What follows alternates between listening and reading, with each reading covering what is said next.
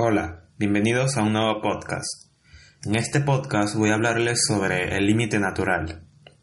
Bien, el límite natural es un concepto que a los largos de estos años se ha considerado como un punto que está limitado y que no se puede sobrepasar.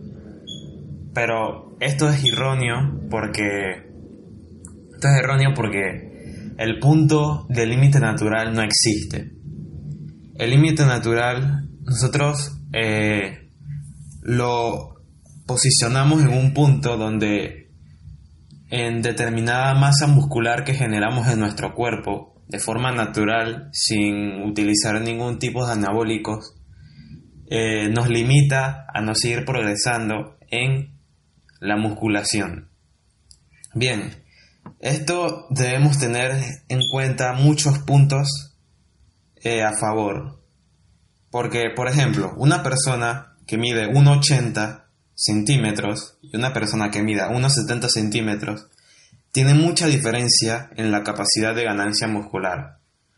Por lo tanto, una persona que mida 1,70 centímetros tal vez su capacidad para ganar masa muscular sea menor que a la de eh, esa persona que mide unos 80 centímetros. Porque, por ejemplo, vamos a poder, vamos a colocar de que alguien que mida unos 70 centímetros, mida, eh, pese 75 eh, kilos de masa libre, de, la, de masa libre sin grasa, y tengo un porcentaje de grasa corporal de 10%.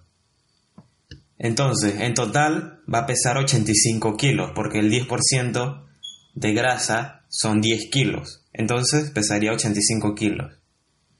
A esto, muchas personas lo, considerarían como alguien no natural, ya que una persona que sea capaz de llegar a 75 kilos de masa libre midiendo unos 70 centímetros, se va a ver muy extrapolar en ganancia muscular y se va a ver demasiado estético, como si fuera una persona eh, que compitiera en Mister Olympia y además con ese porcentaje. En Mister Olympia no, en, en Menphysic, vamos a ponerlo. En Mister Olympia es otro nivel.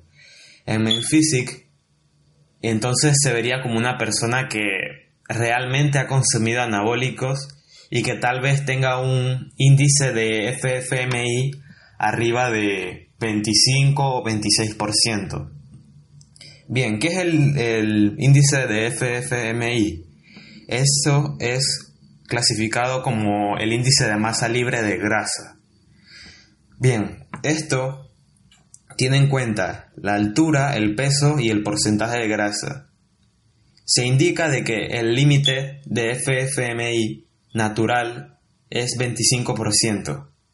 Sobrellevado más allá no es natural. Esto lo han descrito eh, unos investigadores en que a partir de que usuarios de, esteroides eh, y usuarios naturales se le midieron el, los, los pliegues de grasa con un plicómetro y lo cual medían el porcentaje de FFMI.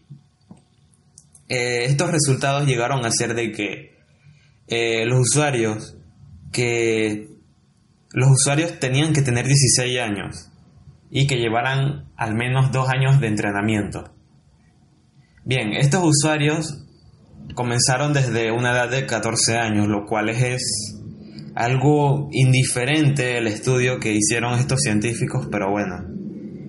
Eh, la muestra fue de que 83 hombres consumieron esteroides y 53 hombres no consumieron esteroides. Las personas eh, que fueron eh, tomadas en este estudio fueron eh, practicadores de deportes como alterofilia, eh, powerlifting y culturistas. Bien, tenemos que tener en cuenta en que eh, las personas que no consumían esteroides no sobrepasaban los... O sea, estas personas que no llegaron a consumir anabólicos, no llegaron a superar el nivel 25 del FFMI.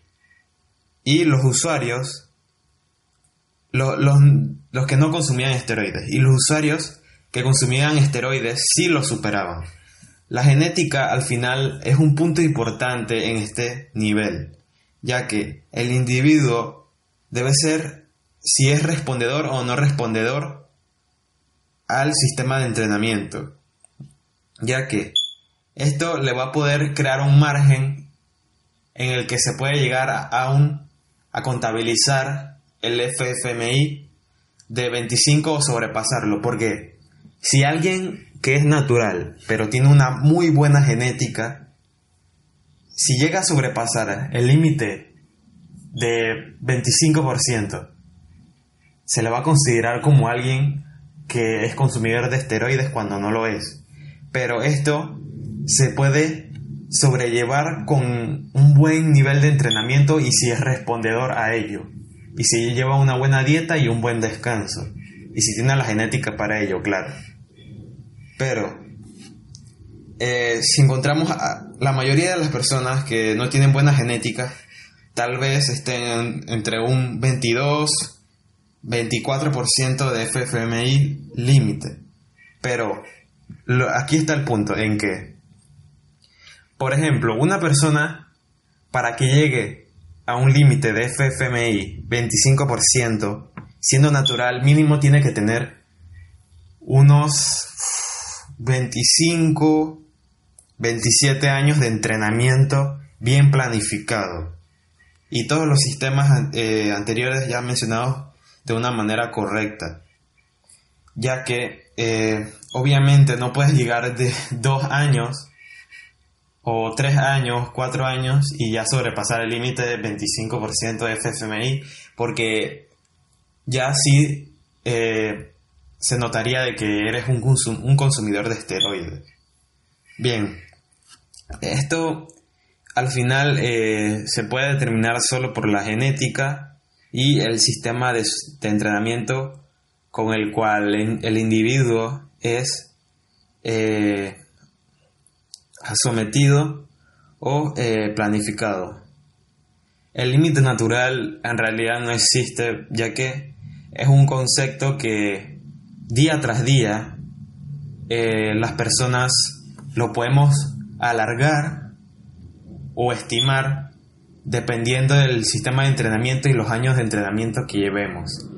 Porque, por ejemplo, un, individuo que sea natural y que comienza a los 13 años entrenando, 12 años entrenando, cuando ya tenga 35 años, 37 años, 40 años, va a tener una cantidad de masa muscular que va a ser admirable y que va a ser notable de, ver.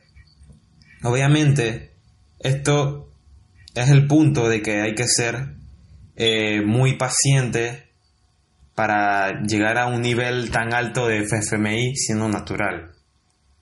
Pero, por ejemplo, en los próximos años, los, las personas cuando nazcan eh, van a tener mucho más relación con el culturismo o con el weightlifting, en donde van a comenzar, si acaso, a los 6 años entrenando, y ya cuando eh, tengan esa cantidad de, de años entrenando, van a tener un buen porcentaje de FFMI. Y esto se va a determinar mucho por la cultura que se imponga a las personas que eh, que quieran practicar este deporte. Bien, si colocamos un ejemplo de personas como eh, Physique o personas que compiten, vamos a poner un ejemplo de Jeremy Buendía. Jeremy Buendía es un competidor de Men Physique eh, que ha ganado el Mister Olympia cuatro veces. Eh, y es un muy buen culturista, la verdad. Tiene una buena genética, buena simetría, todo está bien. Jeremy, eh, Jeremy mide unos 72 centímetros, pesa 80 kilos y tiene más o menos 25 años. Él más o menos tiene un 9% de grasa y la verdad que eh, para ser para tener 25 años tiene muy buena genética, pero obviamente es consumidor de esteroides. Es lo único malo, pero se puede decir de que si él hubiera seguido siendo una persona natural a lo largo de los años, hubiera podido asemejarse cuando tenga unos 33 años a la misma musculatura que tiene. Pero es lo que tiene de ser natural, obviamente. Tienes que ser muy paciente y ser constante y estar disciplinado con ese punto que es importante para ti. Eh, Jeremy Buendía, para tener 25 años y ser consumidor de esteroides, tiene un FFMI de 24.5%. O sea que no ha llegado el 25, no ha llegado al 25% de FFMI. Pero obviamente tiene 25 años, así que tiene un plazo largo en lo que va a aumentar ese FFMI. Bien.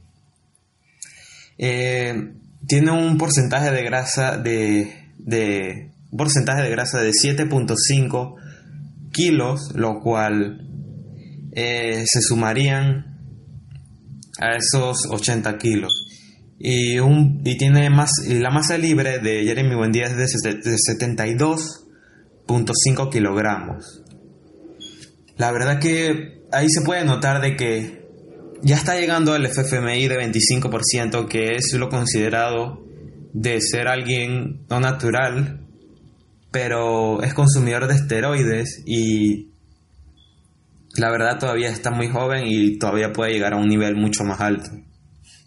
Bien, eh, la verdad que eh, el punto de que quiero llegar es que nunca va a llegar un límite que nos coloquemos en esta vida, ni en el mundo del entrenamiento, ni en el mundo de los estudios, ni en nada. Pero ejemplificando el mundo del entrenamiento, que es lo principal que estoy hablando aquí ahora mismo, es que debemos mentalizarnos de que eh, la disciplina y la constancia que pongamos en todos los entrenamientos, en el descanso, en la alimentación, tiene que ser ideal para conseguir esos objetivos que queremos a largo plazo. Bien, espero que les haya gustado este episodio del podcast. Eh, espero haber aportado valor y espero que hayan podido aprender en este nuevo episodio. Bien, nos vemos en la siguiente. Hasta luego.